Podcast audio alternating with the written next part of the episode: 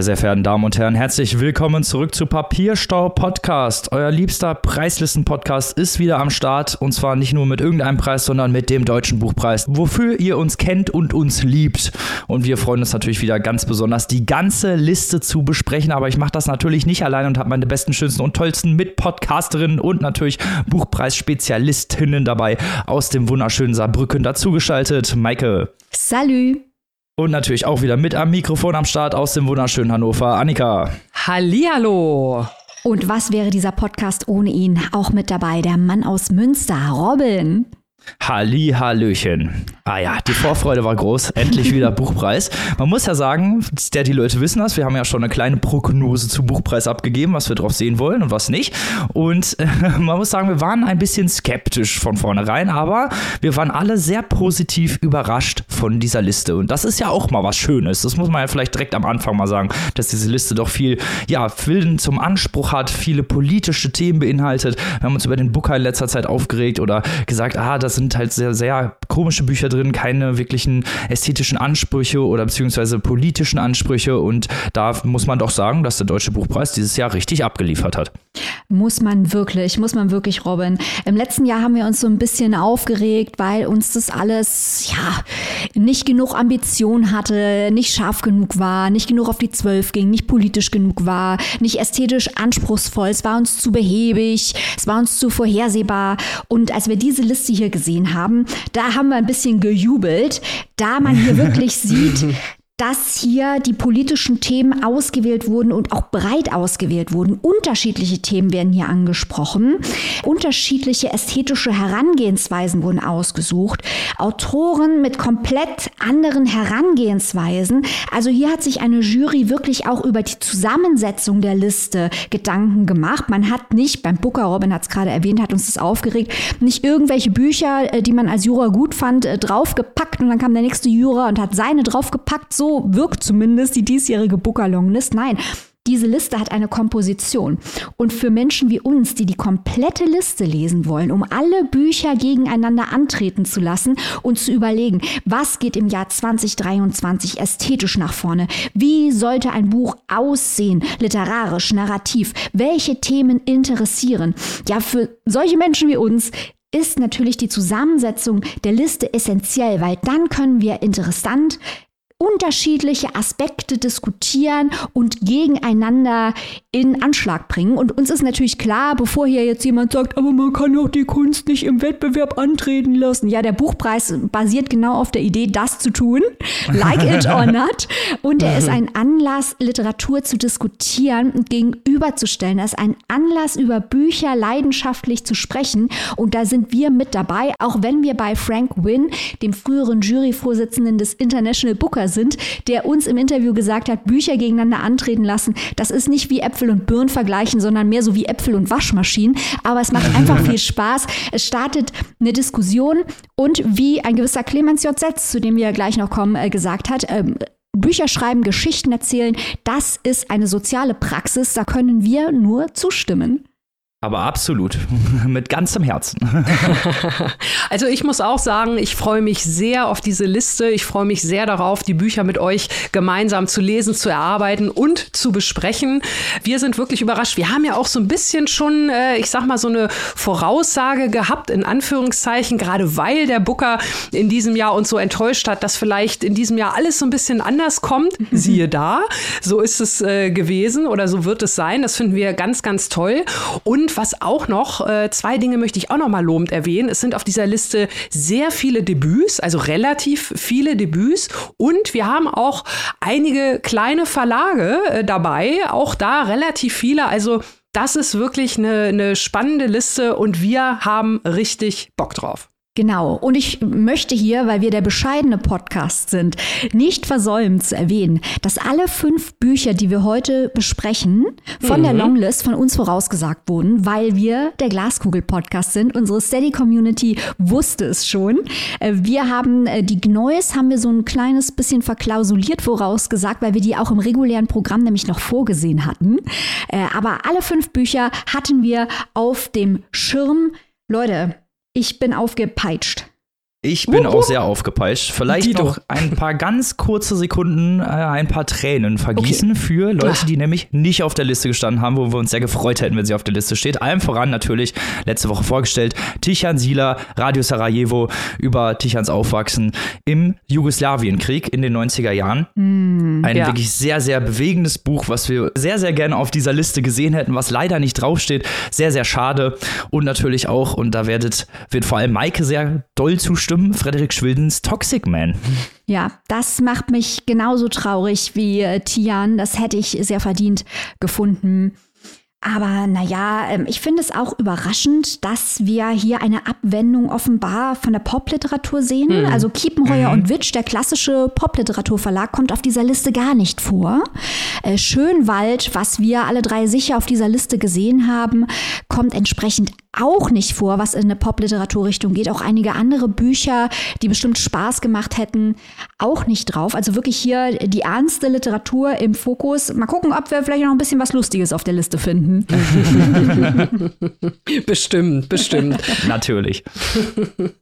So, wollen wir direkt einfach mal einsteigen mit dem ersten Buch? Yay! Was haltet ihr davon? Yay! Los geht's. Let's Der Spaß, der Spaß kann losgehen. Und da überlasse ich direkt erstmal die Bühne der lieben Maike und einem ihrer absoluten Lieblingsautoren. Ja, ich wäre richtig wütend gewesen, wäre nach Frankfurt gefahren und hätte Menschen im Börsenverein des deutschen Buchhandels verhauen, wenn ich nicht Clemens J. Setz mit Mone vor der Landung auf dieser Liste wiedergefunden hätte. Der fantastische, der einzigartige, der oft kopierte und nie erreichte Clemens J. Setz, den wir auch schon zweimal im Interview hatten. Ihr könnt euch das komplette Interview zu Monde vor der Landung bei uns nochmal anhören. Wir spielen gleich ein paar Bits ein, ein paar O-Töne von Clemens, dem großen Büchner-Preisträger und Papierstau-Podcast-Liebling. Das hier war nach siebenjähriger Pause sein heiß erwarteter neuer Roman im Februar 2023. Und darin geht es um eine reale Figur, nämlich den schillernden Wormser Alternativwelttheoretiker Peter Bender. Den hat es wirklich gegeben. Der wurde von den Nazis verfolgt. Der war Soldat, Schriftsteller, Astrologe, Protofeminist, selbsternannter Priester mit Sendungsbewusstsein. Also ein richtiger Exzentriker, der den Ersten und Zweiten Weltkrieg erlebte und von den Nazis im KZ ermordet wurde. Jahrelang hat Clemens Setz in Archiven über den echten Bender recherchiert, einen psychisch beschädigten, in seiner eigenen Welt gefangenen Mann, der als Fliegerleutnant im Ersten Weltkrieg abstürzte und seine jüdische Krankenschwester heiratete. Später versuchte er dann das herrschende Weltbild zu revolutionieren und gleichzeitig seine Frau und seine Familie vor den Nazis zu retten, was ihm letztendlich nicht gelang. Schon seine Zeitgenossen waren vom charismatischen Redner Bender fasziniert. Er sprach sich für Frauenrechte aus, gründete eine Religionsgemeinschaft und setzte sich mit manischem Eifer für die Popularisierung der Hohlwelttheorie ein, die besagt, dass die Menschheit nicht auf, sondern in einer Kugel lebt und seine Agitation, die brachte ihn ins Gefängnis und in die Psychiatrie. Setz hat beschlossen, über Bender zu schreiben, weil ihn die Widersprüchlichkeit dieser komplexen historischen Figur fasziniert hat. Das war auch so jemand, der konnte nicht normal an einem Gespräch teilnehmen. Der musste irgendwann aufstehen und jemandem dann das Glas Wein über den, über den Schoß leeren und irgendwas Irres machen. Also es war ein, ein sehr, es war ein Feuer in, in ihm oder eine, eine ungute Chao- Chaotik, so ein, ein, fast schon wie so ein Tourette, äh, so ständige Ticks, dass man immer das Falsche sagen muss, extra. Und ich habe das ist das jetzt ein blödsinniger Vergleich, aber er fällt, er fällt mir wirklich immer wieder auf, wenn man Interviews mit Kanye West ansieht. Ein bisschen so stelle ich mir Peter Bender auch vor. Aber so in Briefen äh, sagt er genau das Falsche, ist total unverschämt. Und dann, als, als könnte er sich nicht erinnern, drei Zeilen später schreibt er genau im gegenteiligen Ton dazu. Der exzentrische Bender will ein Märtyrer sein, ein Messias der Hohlwelttheorie und eines neuen Menschenbildes und wird dabei von einer tiefen Überzeugung getrieben, die ihn nahezu blind für die geschichtlichen Ereignisse macht, die um ihn herum toben. Aber Setz lässt ihn nicht als bloßen Spinner, als irren Verschwörungstheoretiker auftreten. Das sind durchaus Parallelen, die man nur zur wahren Gegenwart ziehen kann. Aber hier wohnt Benders Wahn eine Art tragisches, fehlgeleitetes Heldentum inne. Die Nibelungensage geistert durch den Roman, deren Charaktere für den Rheinländer Bender archetypische Figuren waren und Benders vergleichsweise harmlose Ideen werden von einer anderen mythisch überhöhten, wahnhaften Ideologie überschattet. Nun ist natürlich die große Verschwörungstheorie dieser Zeit der Nationalsozialismus, der, der Antisemitismus, das, die Verschwörungstheorie über das, das Finanzjudentum und über die jüdische Weltverschwörung. Das ist die große Verschwörungstheorie. Gegen die verzwergt eigentlich so eine Hohlwelttheorie total. Also es hat überhaupt keinen, es hat gar nichts von so einer glühenden Wucht. Trotzdem natürlich fällt sie stärker auf, weil sie die Minderheitenmeinung ist und die, die eigentlich, der eigentliche Wahn, der die Menschen da alle nach und nach, auch die, die einige der Hohlwelttheoretiker selber wie Johannes Lang ergreift, der mythische Rassismus, also die absurden Vorstellungswelten da, das wird trotzdem immer in die andere Richtung dann gespielt. Also der, der mit seiner seltsamen Theorie wieder. Und das fand ich auch so interessant, dass da so, so Verschwörungstheorie gegen Verschwörungstheorie antritt und natürlich dann einen ziemlich traurigen, kläglichen Kampf abgibt irgendwie ähm, im, im Reich des Geistes. Dabei ist die Hohlwelttheorie genau genommen aber keine Verschwörungstheorie, sagt Setz, sondern natürlich eine Alternativwelttheorie. Der Autor hat die erste Fassung von Monde vor der Landung bereits Ende 2020 beendet, also vor Corona. Die Veröffentlichung wurde wegen Überarbeitung und der Geburt seiner Tochter nach hinten verschoben. Der Roman ist somit keine Parabel auf die Verschwörungsdiskurse rund um Corona, Vielmehr lodet Setz sensibel die emotionalen Temperaturen eines Querulanten aus, der in den Mühlen des 20. Jahrhunderts zum Opfer wurde. Und, äh, das muss ich hier als Saarländerin erwähnen, auch das Saarland spielt im Roman eine Rolle. Das war tatsächlich, glaube ich, autobiografisch von ihm. Er war Schmuggler in der Weimarer Republik, also zur Zeit der, der Inflation zwischen den Kriegen, war ähm, im besetzten Rheinland für ihn keine Möglichkeit, irgendwie kein Geld zu kommen, aber durch Schmuggelaktivitäten. Ich glaube, er hat wohl Kokain geschmuggelt und da, da musste er eben immer ins Saarland und äh, weil es da leichtere Kontakte gab und auch die Nähe zu der noch lebendigen und noch starken Währung der, der Franken. Also Setz versucht in seinem faszinierenden, stets oszillierenden Roman gerade nicht das widerspruchsfreie Bild eines historischen Schwurblers zu konstruieren. Vielmehr beleuchtet er auf Grundlage seiner Recherche und mit Hilfe von Originaldokumenten sowie Abbildungen die verschiedenen widersprüchlichen Seitenbänders, ein wahnhafter, exzentrischer, fehlgeleiteter Held, der zum Opfer der größten Verschwörungstheorie des 20. Jahrhunderts wurde. Ein Wahnsinn, dieses Buch. Ich habe es sehr geliebt und ich freue mich, denn Robin hat es jetzt gerade zum ersten Mal gelesen. Robin, wie hat dir Monde vor der Landung von Clemens J. Setz gefallen? Sehr, sehr gut, muss ich sagen. Also dein Riecher ist ja immer gut, aber hier hast du, hast du mal wieder bewiesen, dass du die Glaskugel gepachtet hast, weil das ist wirklich ein genialer Roman. Diese ganzen historischen Sachen natürlich. Äh, Peter Bender als dieser Fliegerleutnant, der auch wirklich traumatische Erlebnisse während des Ersten Weltkriegs erlebt hat, gesehen hat, wie seine Freunde sterben und auch ja das erste Mal diese Theorie eigentlich einem, einem sterbenden Kameraden erzählt und dann später zu dieser Figur wie zu diesem, ja, zu diesem heldenhaften, religiösen Vorsteher, könnte man es fast nennen, der auch so feministische Züge hat, aber auch, muss man ja dazu sagen, feministische Züge nur, während er spricht, ne, zu Hause, mhm. seine Frau, er betrügt seine Frau mit einer anderen Frau, beide, also die, seine eigene Frau leidet nicht so sehr darunter, aber auch nur deswegen, weil sie es nicht weiß.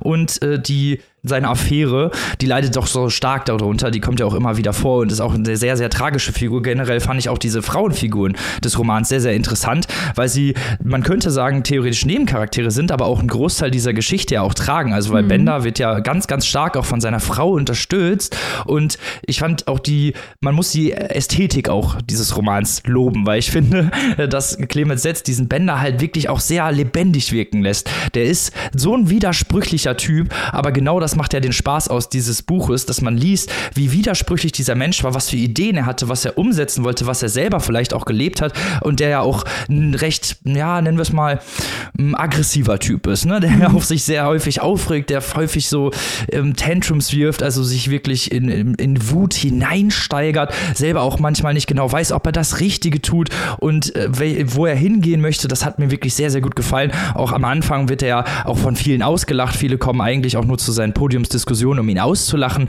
Und äh, diese Ideen dieser Hohlwelttheorie vereint eigentlich mit auch sehr modernen Theorien wie eben des Feminismus, die er predigt und dass Mütter viel mehr stärker haben müssen, Frauenwahlrecht etc. Ähm, das fand ich halt sehr, sehr interessant, weil es eben diese Widersprüchlichkeit ausstellt, anstatt sie halt irgendwie zu versuchen zu negieren. Und da hat man, merkt man auch, finde ich, diese Rechercheleistung, die Clemens J. Setz in diesen Roman gesteckt hat und damit lebt dieser Roman auch einfach. Mal abgesehen davon ist halt Clemens Setz einfach ein geiler Erzähler. Also mehr kann ich dazu nicht sagen. Also es ist einfach, jede, jede Seite, jeder Satz sitzt da und äh, ich fand auch diese typischen, ja, Sprüche, die Bender immer wieder raus die haben mich irgendwie auch voll da reingezogen. Also ich habe dieses Buch total geliebt. Ja, ich fand auch interessant, wie Setz diese Nuancen von Bender einbaut. Weil klar, es ist kein Buch über Corona. Man könnte aber, und das ist auch oft genug gemacht worden, dieses Buch sehr unterkomplex lesen und sagen, ja, es ist eine Allegorie auf die Verschwörungstheoretiker.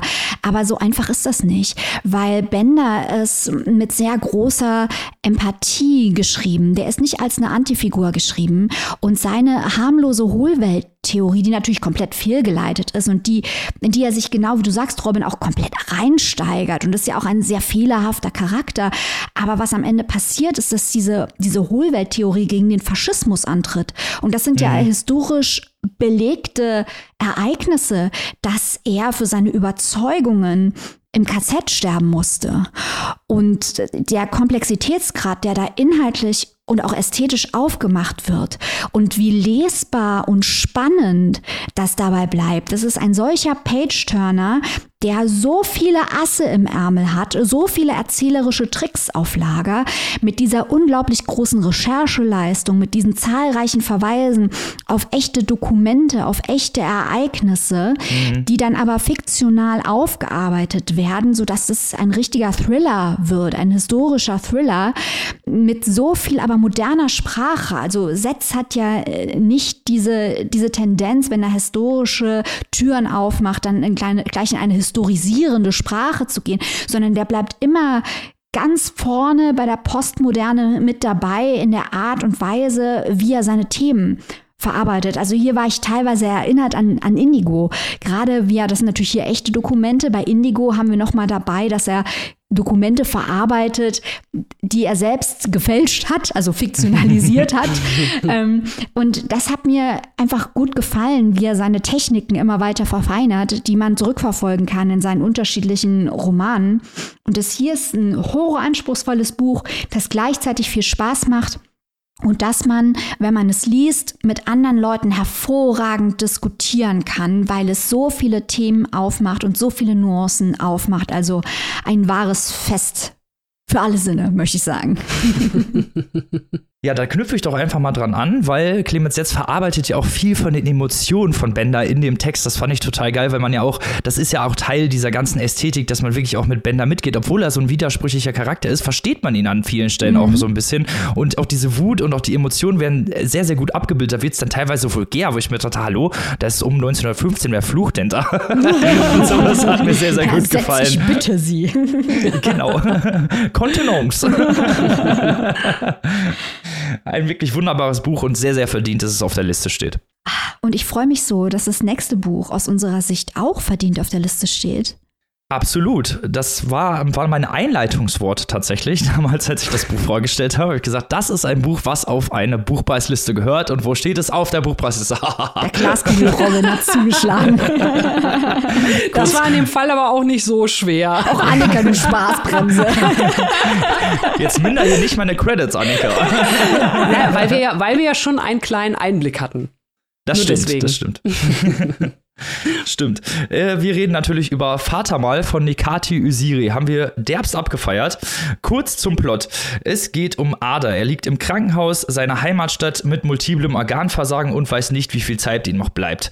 Eine, er hat eine Autoimmunschwäche, der Körper greift die Organe an und die Ärzte sind ratlos. Abwechselnd besuchen ihn seine Mutter, Imran und seine Schwester Eilen, die beide seit zehn Jahren kein Wort mehr miteinander gesprochen haben. Adas Vater Metin ist seit seiner frühesten Kindheit weg und hat die Familie im Stich gelassen. Ada erzählt dann aus der Retrospektive von seiner Kindheit und seiner Jugend. Die Mutter ist nach dem Weggang des Vaters tief getroffen, sie verfällt im Alkohol, bringt ständig wechselnde Partner mit nach Hause und vernachlässigt ihre Kinder und sich selbst. Schwester Eileen ist älter und musste sich eher unfreiwillig um Protagonist Ada kümmern. Sie hat zugesehen, dass er pünktlich ins Bett kommt, seine Hausaufgaben macht und dass er nicht gepiesackt wird.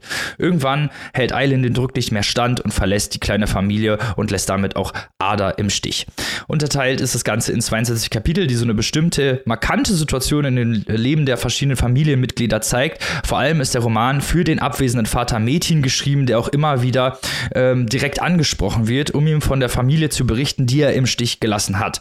Es gibt auch einen häufigen Wechsel zwischen aktueller Zeit im Krankenhaus und Erinnerung an Adas Kindheit und Jugend. Auch die Kindheit und Jugend seiner Schwester und seiner Mutter werden gezeigt, die ihn diese Geschichten am Krankenbett erzählen. Das ist so ein, auch eine Art von Aufarbeitung von Traumata. So entsteht ein facettenreiches Bild der Familienmitglieder und ihren häufig tragischen Schicksalen. Dynamiken und Beziehungen untereinander werden sehr, sehr deutlich, ohne zu viele Worte zu ver verschwenden. Es sind sehr, sehr organische Figuren. Also Lesende werden hier auch nicht irgendwie für dumm verkauft, da es keine wirklich erklärenden Passagen gibt, sondern alles durch die Metaebene und durch den Text auch eben sichtbar gemacht wird. Die thematische Umsetzung ist sehr, sehr gut gelungen, da auch hier nicht explizit mit dem Holzhammer auf Themen verwiesen wird, sondern alles durch Erfahrung und Emotionen wiedergespiegelt wird. Zum Beispiel strukturelle Diskriminierung und Rassismus wird durch Besuche im Ausländeramt gezeigt. Ada und Eilen haben nämlich beide keinen Pass und müssen häufig teilweise an ihren Geburtstagen dort auftauchen und werden kritisch beäugt. Auch die Polizei hat immer wieder ein Auge auf Ada und er wird ständig einfach so kontrolliert. Ein weiteres zentrales Thema ist Einsamkeit und Angst vor dem Verlassenwerden, weil sowohl Mutter als auch Schwester werden zwischenzeitlich von der Familie getrennt, was extreme psychische Spuren hinterlässt, die auch wie hier wieder aufgezeigt werden. Und ein weiteres Thema, was mir auch sehr, sehr gut gefallen hat, ist die Freundschaft von Ada mit seinen Kumpels, der dann im Jugendalter in denen so auch so ein, ja, so ein bisschen so ein Vaterbild findet oder so zumindest ein Männlichkeitsbild. Wenn man so ohne Vater aufwächst, ich weiß selber, wie das ist, ist immer sehr schwierig, ein bisschen so ein Männlichkeitsbild zu haben, weil man eben keine richtigen Figuren, keine richtigen Männerfiguren sozusagen um sich rum hat und man natürlich trotzdem als Jugendlicher sich ein Vorbild nehmen will, dass die Freunde so gegenseitig miteinander machen und sich selber so Halt geben. Und das fand ich auch einen sehr, sehr schönen Aspekt dieses Romans. Ich bin ja aber nicht der Einzige. Annika Maike hat beide mitgelesen. Wollt ihr einsteigen in meinen Liebesreigen hier? aber sowas von, sowas von, sowas von, sowas von. Äh, ich weiß aber ehrlich gesagt gar nicht, wo ich einsteigen soll, weil du schon so viele gute Punkte erwähnt hast, äh, gerade nochmal in deiner Kurzvorstellung, die ich natürlich alle komplett so unterstreichen will. Ergänzend vor allem die Dialoge richtig, richtig toll geschrieben. Äh, die mhm. haben mich sehr, sehr beeindruckt in dem Buch. Also das ist wirklich echt oder? Überhaupt was, was äh, Nekati Öziri hier mit Sprache macht. Welche Bedeutung auch Sprache hatte, welche Bedeutung die deutsche Sprache hatte, welche Bedeutung die türkische Sprache hat natürlich, welche Bedeutung ja die Migration oder die, die verschiedenen Migrationsstufen, wer ist wann wohin migriert, zu welcher Gesellschaft gehöre ich, ähm, ich bin vielleicht in Deutschland geboren, äh, werde ich akzeptiert als Deutscher oder werde ich nur als Türke gesehen, also im Fall von Ada, diese Alltagsrassismen, die du auch schon erwähnt hast, wie ist das Verhältnis von Türken? Wieso sind türkische Menschen oder hier ist es ein schönes Beispiel, dass zum Beispiel die Mutter in Deutschland weitaus konservativer ist als in der Türkei. Das fand ich also sehr, sehr schön herausgearbeitet und äh, für mich ist das ein sehr relevanter Gesellschaftsroman, möchte ich mal sagen. Weil natürlich sind das alles Themen, die die deutsche Gesellschaft betreffen, die unsere Gesellschaft betreffen und ähm, die nicht nur so unter ferner Liefen erzählt werden, sondern hier in diesem wirklich tollen Buch äh, und genau wie du gesagt hast, ohne übererklärt, man versteht es. Man ist drin, man versteht es und was ich auch sehr, sehr schön finde, du hast gerade schon die Sache mit dem Vater erwähnt, mit dem Abwesenden, auch die Frauencharaktere hier und die Verhältnisse untereinander von äh, Mutter und Tochter, diese ganze Dynamik auch von den Großmüttern, nochmal eine Generation weiter zurück. Ein wirklich tolles Buch, sehr, sehr relevant, und toll erzählt und politisch. Also ja, ich kann wirklich auch nur Herzchenaugen und mit meinen beiden Händen ein Herzchen formen, um, wie du gesagt hast, Robin, in deinen Liebesreigen einzustimmen. Juhu. ja, ja, also ich bin auch auf äh, der Seite von Nikati Öziri mit diesem Buch. Es ist, wie er sagt, die Dialoge sind stark. Nikati Öziri kommt vom Theater, er ist Dramaturg. Das merkt man einfach. Der kann mhm. Dialoge schreiben. Und es ist ein hochpolitisches Buch, das aber nicht als solches mit dem Holzhammer auftritt, weil es auf der Plot-Ebene vor allem die Beziehung der Figuren untereinander auslotet. Das ist ein Familiendrama, eine Familiengeschichte wie diese Familienmitglieder zueinander stehen, ist eben stark beeinflusst von der gesellschaftlichen und der Migrationserfahrung. Und so macht er die politische Tür auf über mhm. die Charaktere. Das ist einfach extrem gut gemacht. Und wir haben ja Nikati Usiri schon länger auf dem Schirm. Der hat ja beim Bachmann-Preis 2021 den Kelak-Preis und den Publikumspreis gewonnen, eingeladen von der Juryvorsitzenden Insa Wilke. Grüße gehen raus an Insa. Uhu hat sie mal wieder ein gutes Näschen bewiesen. Und was ich auch noch erwähnen wollte, weil es mir gut gefallen hat, wir hatten ja in den vergangenen zwei Jahren beim Buchpreis unglaublich viel Autofiktion. Mhm. Und mir gefällt es sehr gut, wie Nikati Öziri in dieser Hinsicht mit Erwartungen spielt. Denn, das haben wir auch dieses Jahr beim Bachmann-Preis festgestellt, wenn da jemand kommt, der einer bestimmten Gruppe angehört, die insgesamt im Literaturgeschäft unterrepräsentiert ist, eine Transperson oder mit einem bestimmten Migrationshintergrund, dann tendieren manche LiteraturkritikerInnen dazu, zu sagen, ja, ist in dem Buch, das bist doch du. Da ist doch überhaupt kein Unterschied zwischen dem lyrischen Ich und dir. Obwohl also als ob es quasi nur eine einzige Person gäbe mit dieser Erfahrung. Und Usiri macht sich auf eine Art und Weise über diese Haltung lustig, dass er ja einiges mit Ada gemeinsam hat. Und ähm, da heißt es dann irgendwo im Text, dass alles, was er sagt, also Hauptfigur Ada, zugleich die Wahrheit in eine Lüge sei. Und in der Autorenbiografie heißt es dann wiederum, also im Paratext, dass alles, was Usiri schreibt, selbstverständlich die Wahrheit sei.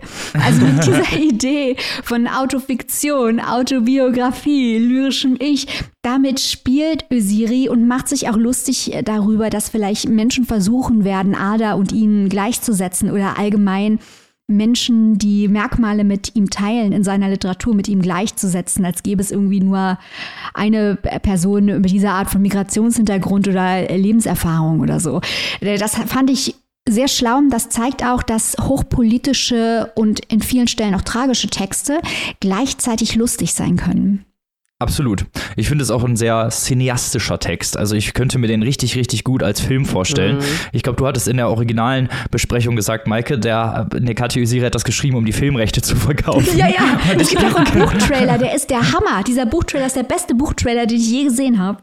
Und das könnte ich mir richtig gut vorstellen, auch dass das als Film rauskommt. Aber erstmal soll es hier schön weit aus, auf dem Buchpreis für Nekati Usiri nach vorne gehen. Das wünschen wir ihm auf jeden Fall, weil es ist ein wirklich ganz toller Roman, den ihr alle lesen solltet. Auf jeden Fall. Super Typ, super Buch.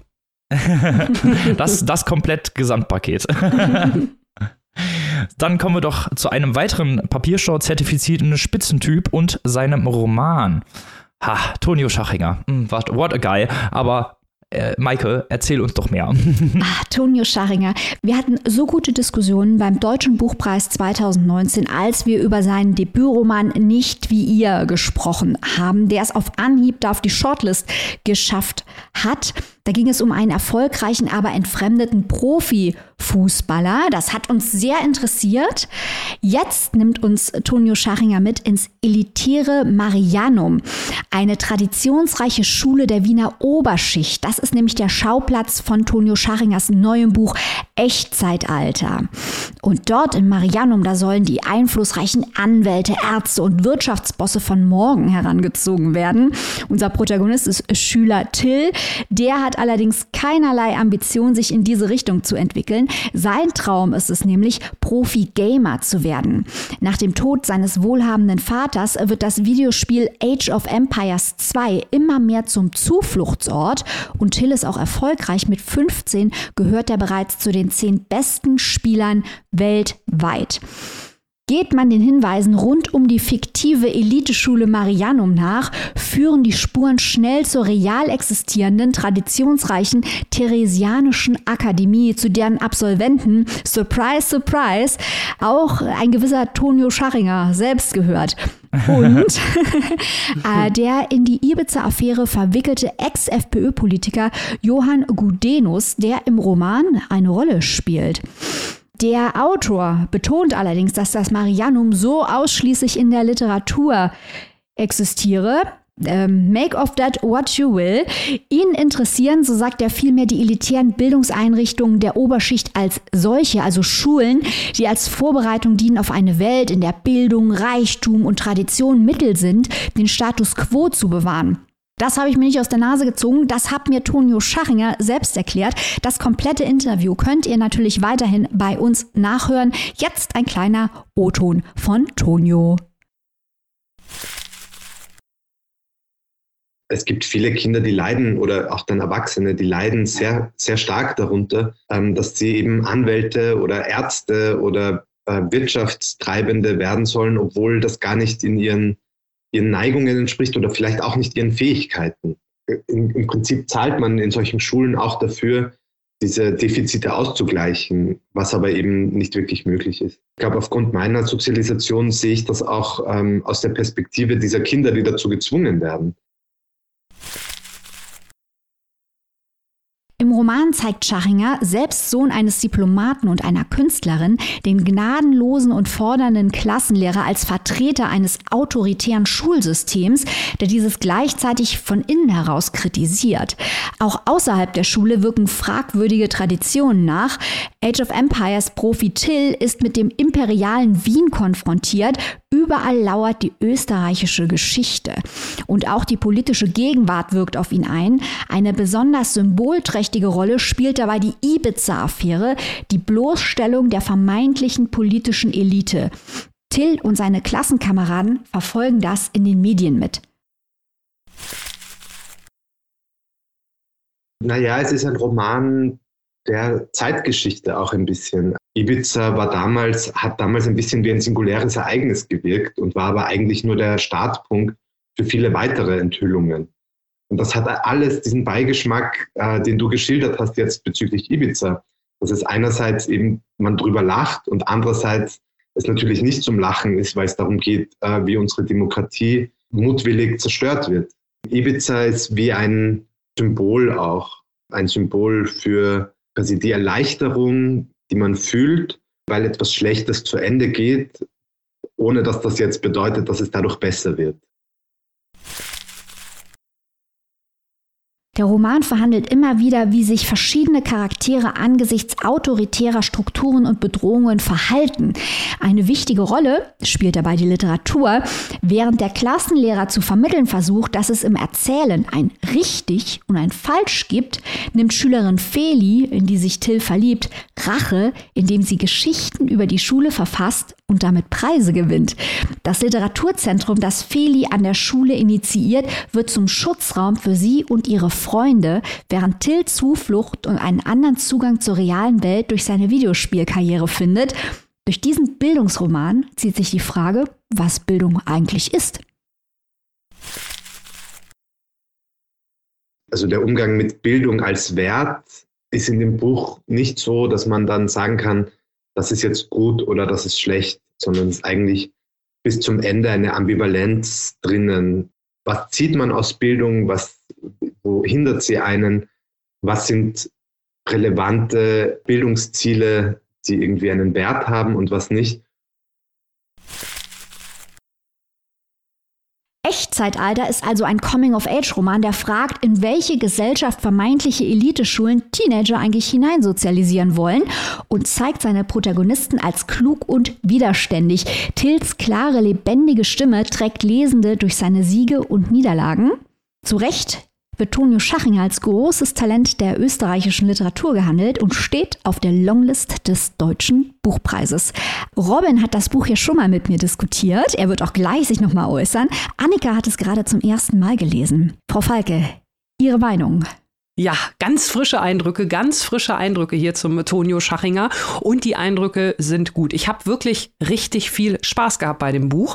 Ich finde dieses Setting erstmal ganz, ganz toll, dieses elitäre Internat. Ich finde es ähm, sehr äh, bewundernswert, wie Tonio Schachinger es schafft, tolle, klare, deutliche Bilder von ganzen Personengruppen mit wenigen Worten zu zeichnen. Also das, das hat er wirklich richtig gut drauf, wie zum Beispiel die typischen Absolventinnen dieser Schule, äh, für die es die größte Rebellion ist, dass sie ihren Pulli ein bisschen schräg knoten und nicht gerade so nach dem Motto, da kann man sich direkt was vorstellen und so geht das da ja wirklich Schlag auf Schlag. Also die Charaktere sind unfassbar lebendig, die machen richtig Spaß. Ich bin da gerne mit zur Schule gegangen, obwohl natürlich dieses Grauen durch diesen furchtbaren, furchtbaren Lehrer auch auf jeder Seite zum Tragen kommt. Also gerade diese Gegensätze, die haben mich sehr, sehr fasziniert.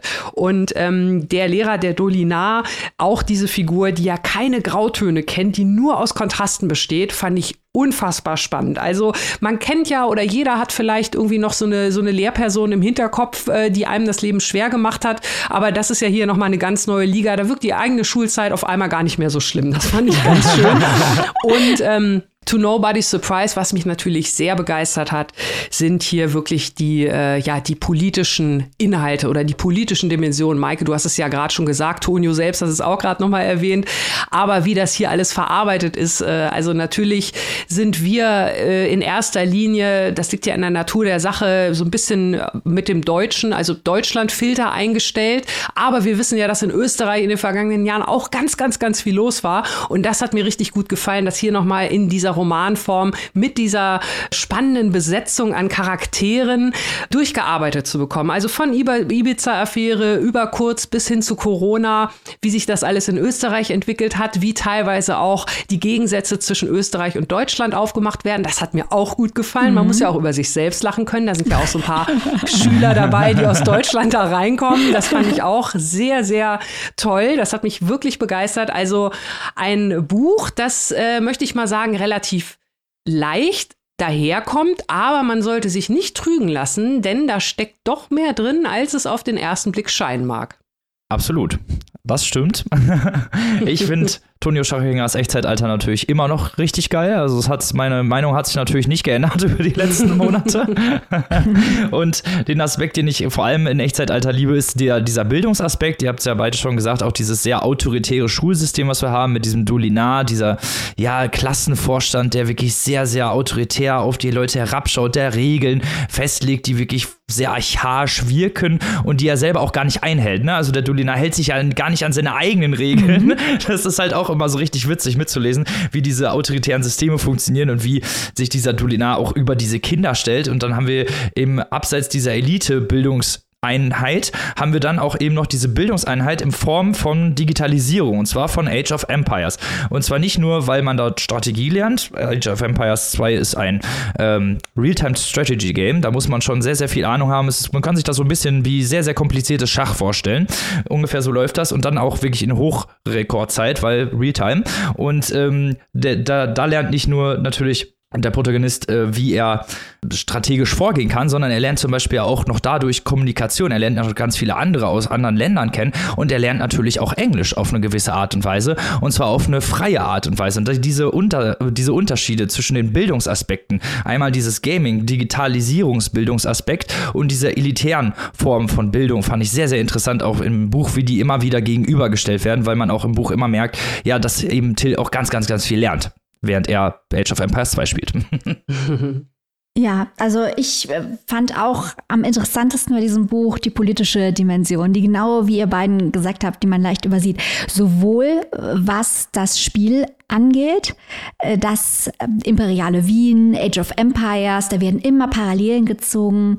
Die Nazi-Zeit spielt eine riesengroße Rolle in der Architektur. Es werden aber auch Parallelen gezogen zu den heute bestehenden elitären Systemen, wie eben Menschen rein sozialisiert werden.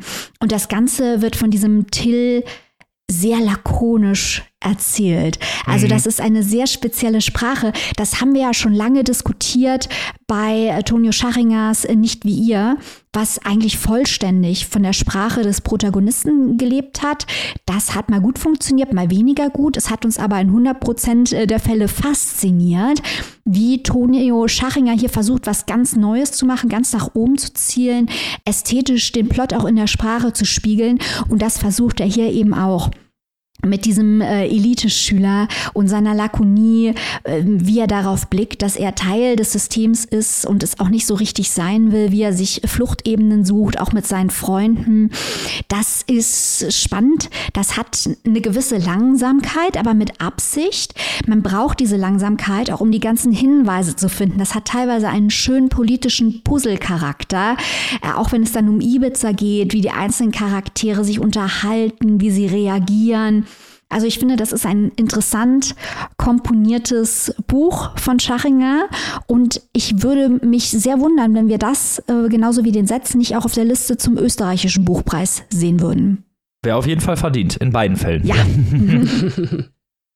Wir sehen aber erstmal, wie Schachinger hier auf dieser Liste weiterkommt und vor allem, wie er auch in unserem Ranking weiterkommt. Das kommt natürlich ja auch noch am Ende, Oh ja. muss man ja sagen. Wir, Oh. wir ordnen natürlich ja auch noch unsere Shortlist ein.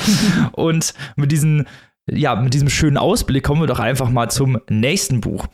Raffaela Edelbauer mit Die Inkommensurablen. Noch mehr Raffaela- Österreich. Ähm, Noch mehr Österreich, genau so ist es. Raffaela Edelbauer ist ja auch kein Newbie im Buchpreisgeschehen. Sie stand mit ihrem wirklich tollen Roman Das flüssige Land beim Deutschen Buchpreis 2019 auf der Shortlist. Außerdem gewann sie für ihren Nachfolger Dave, den wir hier naja, nicht ganz so doll abgefeiert haben, den österreichischen Buchpreis im Jahr 2021. Jetzt ist sie schon wieder auf der Longlist des Deutschen Buchpreises mit Die Inkommensurablen. Kein Weg führt an der Frau Edelbauer vorbei. Aber zu Recht, das ist die Frage. Ja, genau, das, das klären wir jetzt mal hier schön zusammen. Die Inkommensurablen hat ganz viel mit Krieg, Transzendenz, Mathe und Philosophie, Freundschaft, Suggestion und Manipulation zu tun. Der Roman beginnt bzw. spielt am 30. Juli bzw. in der Nacht vom 30. Juli auf den 31. Juli 1914, kurz nach Ausbruch des Ersten Weltkrieges durch die Kriegserklärung von Österreich-Ungarn an Serbien und kurz vor der Generalmobilmachung, äh, ja, die den Krieg wirklich praktisch einläutete.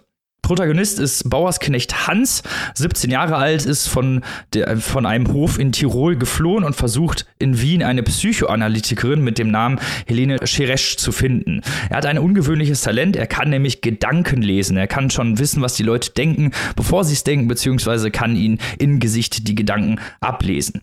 Ohne Hab und mit wenig Gut kommt Hans in Wien an und wird von der Stadt und den Eindrücken erstmal überflutet. Schließlich schafft er es doch zur Psychoanalytikerin und lernt dort durch Zufall Clara und Adam kennen. Adam ist Sohn einer Militärsfamilie, der bereits seit Kindesbeinen auf diese Laufbahn getrieben wurde mit sehr archaischen Methoden und der sich auch extrem für Musik interessiert. Adam hat wiederum eine Gabe, alte Erinnerungen, nicht seine, zu erleben. Dann haben wir Clara. Clara kommt aus prekären Verhältnissen, dem sogenannten Lumpenproletariat einer Wiener Vorstadt und wurde von der Psychoanalytikerin Helene aufgenommen und von ihr ja herangezogen, könnte man sagen. Das ist aber auch eine sehr missbräuchliche Beziehung. Clara studiert Mathematik und steht kurz vor ihrem Doktor. Außerdem ist sie bei den Suffragetten. Hans zieht mit den beiden dann los, besucht die Probe von Adams Ensemble, die in einer Schlägerei endet, geht in Untergrundbars, die nicht nur im Untergrund sind, weil sie im Keller sind, sondern die auch der queeren Bevölkerung Wiens Zuflucht bieten. Und später landet er in den Kanälen Wiens.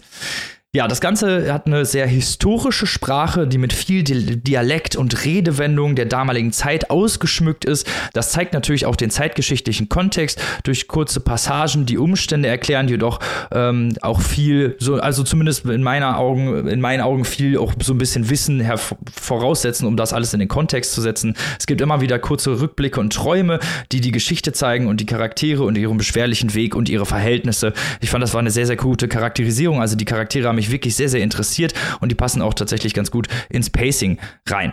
Vollgepackt ist der Roman jedoch mit mathematischen, philosophischen Theorien, die sich meistens um Transzendenz, Erkenntnis drehen. Äh, Suggestion spielt eine große Rolle. Diese Massensuggestion habe ich vorhin ja schon erzählt. Ähm, mit dieser Helene Tschersch, die hat da so eine ganz, ganz seltsame Vorstellung, aber wie auch eben Massensuggestion, ja, also Krieg eine Art von Massensuggestion ist. Ich muss aber im Endeffekt sagen, dass das einfach ein bisschen zu viel des Guten war. Es hat zu, sich zu viel an diesen erkenntnistheoretischen, philosophischen, mathematischen Themen abgearbeitet, hat, ist zu oft vom Weg abgedriftet, fand ich zumindest, hat sich zu viel ja in seinen eigenen Ideen vergraben und hat das Interessante häufig außer Acht gelassen. Und zwar die Charaktere und ihren Weg, den sie durch Wien beschreiten. Wenn dieses Buch 100 Seiten kürzer gewesen wäre, mit weniger Ideen, wäre es weitaus besser gewesen. Äh, Maike, was sagst du? Ja, es ist einfach zu viel gewesen. Also mich hat das ja. auch ähm, äh, äh, fast geärgert, dieses Buch, muss ich sagen. Also es ist, man kann es jetzt kontrastieren, weil wir lassen hier die Bücher gegeneinander antreten. Zum Beispiel äh, mit äh, Nekadi Öziri, der seine politischen Themen aus den Figuren entwickelt. Hier haben wir das Gefühl, dass die Themen zuerst da waren und die Figuren anhand dieser Themen entwickelt wurden. Also wir haben zum Beispiel Clara und die Psychologin, diese, die haben diese MeToo-mäßige äh, Beziehung. Dann haben wir ähm, Beziehungen, äh, auf, auf Goebbels, aber auch Viktor Klemperer-mäßige Untersuchungen äh, von Sprache und Manipulation, äh, Massensuggestion. Dann haben wir natürlich, das gibt dem Ganzen ja den Titel, die Idee der mathematischen Inkommensurabilität. Da müssen wir uns dann eine ganze Vorlesung von anhören, äh, die Clara da hält. Ähm, Clara steht auch für die Marginalisierten in Wien, denn die ist arm, sie ist eine Frau, sie ist queer. Und äh, dann haben wir auch äh, wirklich sehr holzschnittartige Charaktere wie diesen Adam, der eben für die alte Ordnung steht, Kaiser und Vaterland und Militär mir war das alles zu viel. Ich musste auch teilweise an Cormac McCarthys äh, Doppelroman Der Passagier und Stella Maris denken, was wir ja. Mhm. ausführlich auch besprochen haben. Das sind eigentlich reine Ideenromane. Stella Maris spielt, hat eigentlich gar keinen Plot mehr, spielt nur noch in der Metaebene. Fanden wir absolut fantastisch, weil das ist eben all in gegangen. Es hat gesagt, gut, wir sind jetzt verschrobene, metaphysische Experimentalromane und wir gehen jetzt hier all in. Aber hier stimmt einfach die Mischung nicht. Es ist an allen Enden zu inkonsequent und will zu viel. Und obwohl das Buch gar nicht so lang ist, habe ich mich, muss ich leider sagen, ein kleines bisschen gelangweilt, weil es diese Art von Buch ist, wo man das Gerüst sieht. Also man sieht die ganze Zeit genau, was Raphael Bauer will, also was die Textaussage sein will. Und man hat das Gefühl, die Geschichte wurde um die Textaussage herum konstruiert. Und das war mir am Ende vom Tag nicht elegant genug. Das war mir zu clunky. Ja, kann ich dir zustimmen. Ich habe mich auch tierisch gelangweilt oder auch vor allem sehr viel geärgert, weil es ja, also es gibt ja durchaus spannende Passagen, ja. gerade diese Charaktere und man möchte ja wirklich gerne wissen, was die in diesem letzten Abend vor der Generalmobilmachung, und das muss man sich ja historisch auch mal vorstellen, und die wissen ja auch, dass es diese Generalmobilmachung gibt, mhm. was sie diesen letzten Abend noch machen, während auch wirklich ja alles irgendwie irrational ist, weil die ganze Stadt und die, das ganze Land eigentlich in Aufruhr ist, weil es kommt jetzt bald zum Krieg und alle wissen das. Natürlich weiß noch niemand, dass das, das dass da wirklich der erste Weltkrieg draus wird oder ne, wie viele Millionen Tote das im Endeffekt nach sich zieht. Aber ähm, es ist halt eben der letzte Abend sozusagen, bevor es halt wirklich losgeht. Und diese, den Weg, den die miteinander beschreiten, der ist so interessant, aber immer wieder, eigentlich, wenn man gerade richtig drin ist und denkt, ah, jetzt wird's interessant, gibt's wieder irgendwie so eine Abschweifung. Geht's wieder irgendein Thema oder irgendeine erkenntnisphilosophische Frage oder ähm, ja, wird über diese politischen Ideen, aber auch leider nicht wirklich auf eine sehr, es ist nicht so richtig subtil. Es wird alles ja. irgendwie so mit dem Holzhammer irgendwie draufgekloppt und wie du schon gesagt hast, man sieht halt wirklich auch das Gerüst und das ärgert einen äh, beim Lesen, finde ich sehr, sehr stark, weil diese interessanten Themen könnten anders verarbeitet werden, wurden sie aber nicht und dadurch ist immer eigentlich, wenn man wirklich in dem Thema drin ist oder sich denkt, ah, jetzt wird's interessant, wird's halt leider wieder nicht interessant und das hat mich halt tatsächlich auch immer wieder aus diesem Text rausgezogen und hat mich auch sehr, sehr stark geärgert. Ja, es ist halt auch interessant, wie man es aber ins Verhältnis setzen kann. Hier auch nochmal äh, Lob an die Jury, zum Beispiel mit dem Schachinger. Auch wieder junge Menschen äh, im Wirbel der Geschichte, natürlich auf eine ganz andere Art und Weise ähm, als bei Schachinger, aber wieder diese gewisse Naivität, die man insbesondere bei Adam sieht, der eine Mischung ist zwischen abgeklärt und naiv und natürlich auch diesem Jungen von Land, Hans. Das spielt einfach mit dieser jugendlichen Naivität, auch mit dem, mit dem Leichtsinn, gleichzeitig dem Gespür, dass sich etwas verändert, dass etwas Schreckliches passiert. Es ist aber hier einfach nicht so nuanciert ausgearbeitet äh, mhm. wie bei Schachinger, äh, geschweige denn wie bei Setz. Setz hat ja den gleichen, oder sagen wir mal, Setz hat einen vergleichbaren Anspruch, mit historischen Realitäten zu arbeiten und Atmosphären zu evozieren. Und äh, den hat Edelbauer auch, es funktioniert aber nicht. Also auch wie du sagst, ein, der Abend vor der Generalmobilmachung, die Atmosphäre, die hätte viel dichter sein müssen. Mhm. Das Buch hätte irgendwie viel lauter sein müssen. Es ist zu theoretisch und zu zurückhaltend am Ende vom Tag. Ich möchte aber auch sagen, wir haben hier fünf, ich will jetzt nicht spoilern für das fünfte Buch, aber wir haben hier eigentlich fünf starke Bücher, die viel wollen, die ambitioniert sind, die politisch sind. Ich möchte wirklich die Jury dafür loben, da auch hinzugehen und auch anspruchsvolle Bücher, die politisch sind, hier zu nominieren. Und ich glaube, Edelbauer sieht für uns jetzt im Vergleich nur deswegen nicht so gut aus, weil sie halt auch wirklich gegen Leute wie Clemens Setz antritt. Also wenn man da mal ein bisschen blass bleibt, ist es auch keine Schande. ja, das stimmt natürlich. Lass uns doch einfach zum letzten Roman vorkommen, den wir hier noch gar nicht vorgestellt haben Oha. und auf den ich mich jetzt ganz, ganz doll freue. Annika, Erzähle uns doch mal, was hier los ist. Ja, ich habe die große Ehre, euch jetzt äh, Gittersee von Charlotte Gneuss vorzustellen. Wir hatten es ja eingangs schon gesagt, dass die Bücher, die wir heute in der Sendung hatten, dass wir die alle auf dem Zettel hatten. Äh, Charlotte Gneuss Gittersee hätten wir auch noch in der Show gehabt nach dem Buchpreis. Jetzt ist es heute in der Show, das passt auch, weil es ist seit heute oder ab heute vielmehr erhältlich. Und jetzt schauen wir erstmal drauf, worum geht's und ähm, warum steht das hier auf der Longlist. Vorab ganz kurz, ich habe gesagt, es ist ein Debüt, der erste Roman von Charlotte Gneuss. Und dieses Debüt hat auch in diesem Jahr schon den Literaturpreis der Jürgen Ponto Stiftung gewonnen. Warum erwähne ich das hier nochmal extra? Weil im vergangenen Jahr den Literaturpreis der Jürgen Ponto Stiftung Kim de l'Horizon mit Blutbuch gewonnen hat. Hm.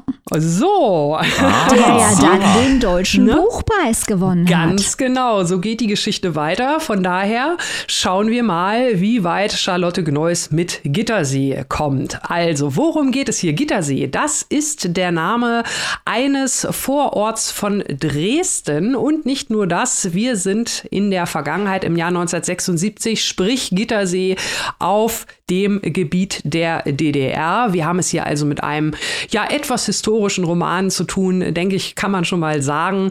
Und unsere Protagonistin, die hier im Mittelpunkt steht, ist die 16-jährige Karin. Und Karin hat es nicht so wirklich leicht im Leben, denn sie wird, äh, kann man glaube ich so sagen, von ihrer Familie ziemlich äh, gegängelt. Also die Eltern, vor allem die Mutter, die überträgt ihr sehr, sehr viele Arbeiten im Haushalt, auch die Oma, die noch mit im Haus lebt. Also Karin muss da wirklich an allen Ecken und Enden anfassen und muss sich vor allem auch um ihre kleine Schwester kümmern, die wirklich noch sehr, sehr klein ist. Also die lernt gerade sprechen. Man fragt sich auch, die Eltern, die Ehe kriselt so ein bisschen. Das ist so ein Fall, da fragt man sich, warum haben die überhaupt noch ein zweites Kind bekommen? Äh, das ist eine Frage, die sich übrigens auch Karin stellt. Also das nur mal, um so ein bisschen die Familienverhältnisse zu skizzieren.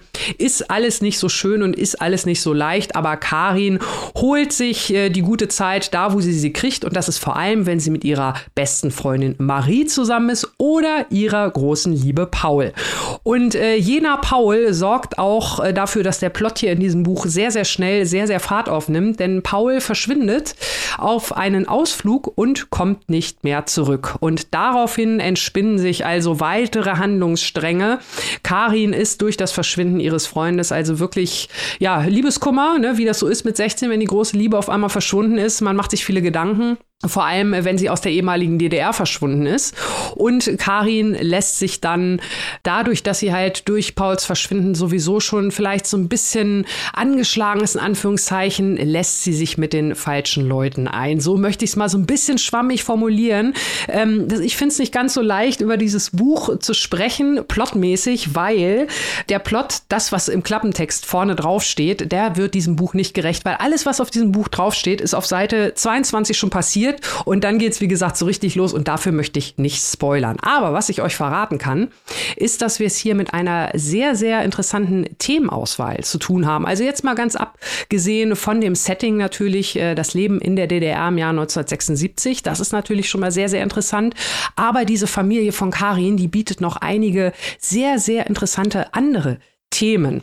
Zum Beispiel wird auch anhand dieser Charaktere und im äh, Gespräch oder im weiterführenden Plot äh, die Thematik aufgemacht, wie in der DDR mit der Nazi-Vergangenheit umgegangen wurde. Also da haben wir sehr, sehr spannende Plotentwicklungen, die da so ein bisschen Stichwort antifaschistischer Schutzwall aufmachen, wie die Nazi-Zeit in der DDR im Jahr 1976 bearbeitet wurde. Klammer auf, nicht so wirklich viel.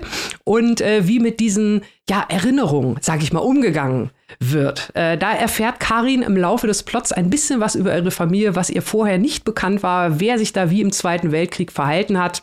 Das ist also auf jeden Fall ein interessantes Thema und auch die Figur der Karin ist wirklich spannend und ansprechend gezeichnet, wie sie also wirklich von vielen Menschen ausgenutzt wird, manipuliert regelrecht, obwohl sie eigentlich nur gefallen möchte und teilweise die Gefahr, weil sie entsprechend nicht aufgeklärt wurde, gar nicht kommen sieht. Nicht nur von ihren Eltern wird sie ausgenutzt, sondern teilweise auch äh, von anderen Menschen, äh, weil sie es einfach nicht richtig einordnen kann, weil ihr da ein gewisser Background fehlt.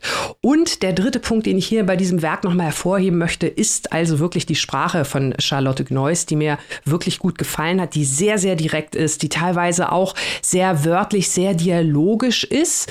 Also auch die Sprache mit kurzen Sätzen, das ist hier sehr gut umgesetzt. Jetzt bin ich aber natürlich nicht alleine oder nicht die Einzige, die dieses brandneue Buch äh, gelesen hat. Ich bin gespannt, wie es sich im Konglomerat der Longlist macht. Jetzt betrachten wir es erstmal alleine. Maike, was hast du zu Gittersee?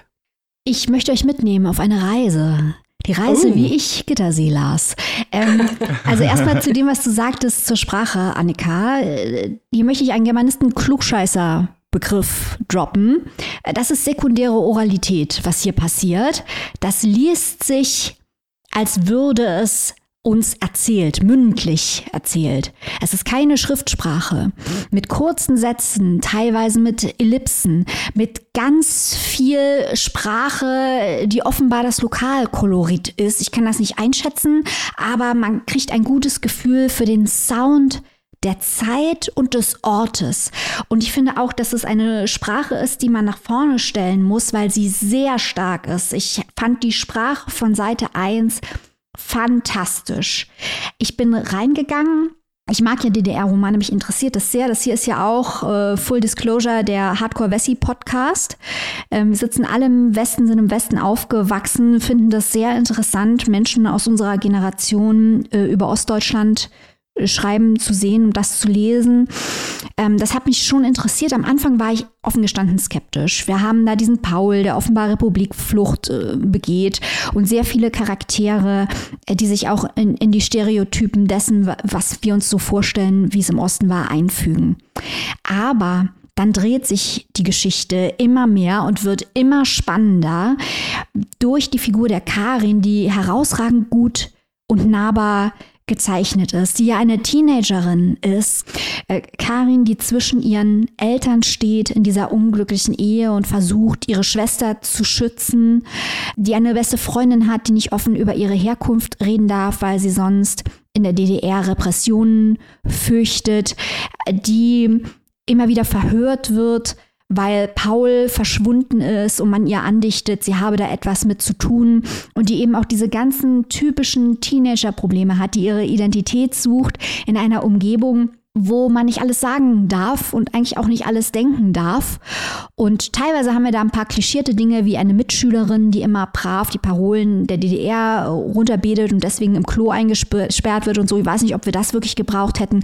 Aber emotional die Situation von Karin, wie die nachgezeichnet ist. Also auch hier in der Figur wird das Politische plastisch. Das ist ganz stark und auch das möchte ich hier schon sagen, weil ich finde, das Beste am ganzen Buch und das Wichtigste am Buch ist, sie wird immer wieder von der Stasi verhört und einer dieser Stasi-Agenten ist derjenige, der ihr zuhört. Also er manipuliert sie natürlich, wie Annika sagt, sie wird von allen Seiten manipuliert, aber er ist auch der Einzige, der ihr zuhört. Und dieses tragische Potenzial ganz stark herausgearbeitet, zusammen mit der Sprache, also wirklich toll. Ja, kann ich nur zustimmen. Ähm, und ich bin sehr, sehr gespannt, wie sich das Buch, wir haben ja das Thema DDR, ich bin auch ein großer Fan von DDR-Literatur oder überhaupt dieser, dieser Thematik, Maike, genau wie du gesagt hast. Ich habe immerhin äh, ein bisschen Re Republikflucht äh, in meinem Stammbaum.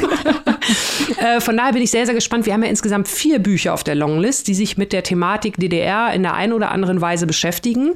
Das finde ich spannend und äh, mal schauen, wie das die anderen Bücher machen.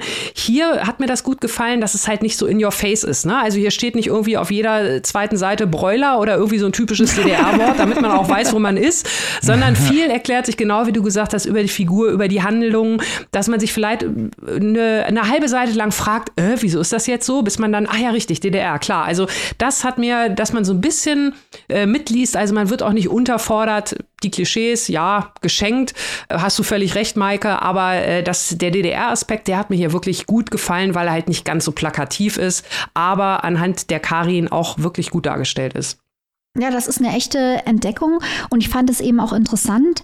Wir hatten das Buch auf dem Schirm, wie gesagt, wir hätten es im regulären Programm auch gemacht, wenn es jetzt nicht vom Buchpreis beachtet worden wäre.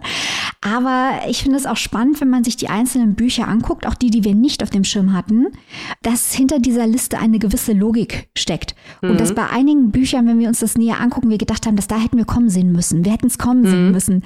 Hier diese Konsequenz auch mit dem, mit dem Ponto-Preis und so weiter. Also schlau. Schlau zusammengesetzt mhm. von der Jury und das, denke ich, ist wirklich ein verdienter Eintrag auf dieser Liste. Mal schauen, wie weit das Buch kommt. Ich glaube, es ist keines der Bücher, die ganz, ganz sicher auf unserer Shortlist sind, aber die Chancen stehen nicht schlecht. Hm. Kann ich nur zustimmen. da werden wir sowieso noch im Kontext wahrscheinlich drüber sprechen, wenn wir über die anderen DDR-Romane sprechen. Das wird sehr spannend sein zu sehen, wie sich Gittersee gegenüber den anderen DDR-Romanen behaupten kann, beziehungsweise die anderen DDR-Romane gegenüber Gittersee.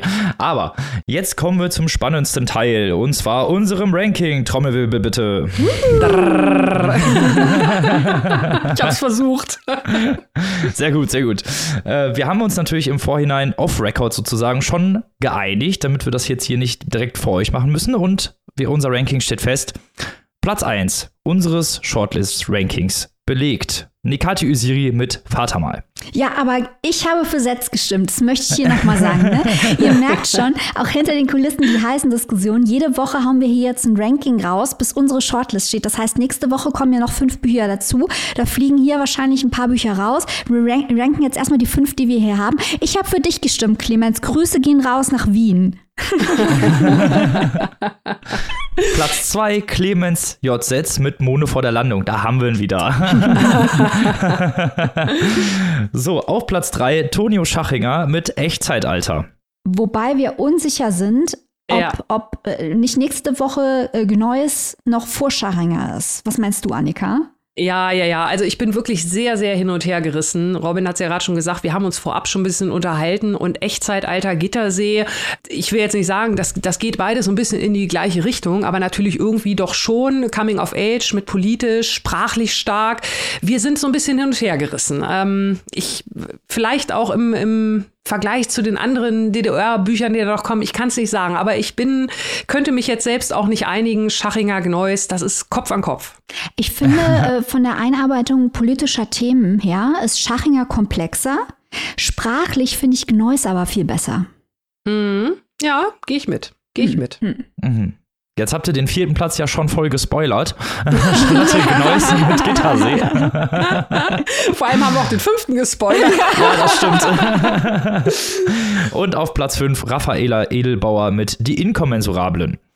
Das ist unsere unser eigenes Ranking bisher. Nächste Woche wird es nämlich spannend. Da wird, nicht mehr, da wird sich nämlich richtig gebieft wahrscheinlich. Mal sehen, was dabei rauskommt. Also schaltet auf jeden Fall nächste Woche wieder ein. Und wem wir natürlich am Ende dieser Folge wie immer danken wollen, ist unsere beste, schönste und tollste Community, die uns mit Leidenschaft und natürlich auch finanziell unterstützt, die uns unterstützt, diese tollen Folgen hier zu produzieren und natürlich auch solche Sonderfolgen wie die Buchpreis-Spezial oder unsere Islandreise. Vielen Dank dafür, liebste Steady Community. Und wir haben heute auch zwei Mitglieder, denen wir ganz besonders danken wollen. Und zwar ist das einmal Martina Stang und Wiebke. Vielen Dank, dass Danke ihr uns unterstützt. ihr seid die Besten. Und wenn ihr jetzt sagt, oh, ich will auch in diese ominöse, mysteriöse Steady-Community, das ist überhaupt gar kein Problem.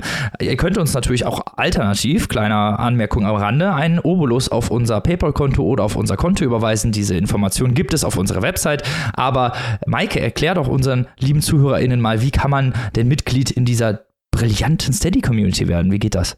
Also, das ist ganz einfach. Dort, wo ihr auch unsere Links zum PayPal und zum regulären Konto findet, da findet ihr auch unseren Steady-Link. Entweder auf unserer Website www.papierstaupodcast.de oder ihr geht auf unsere Instagram-Seite in die Bio, da findet ihr ihn auch. Oder ihr macht was total Verrücktes. Ihr geht auf Google, da gebt ihr Papierstau ein und Steady. Aber Momentchen mal, wie buchstabiert man denn Steady, Annika? Ah, Moment, ich muss meine Buchstabenkarten sortieren. So, jetzt. S, T, E, A, D, Y.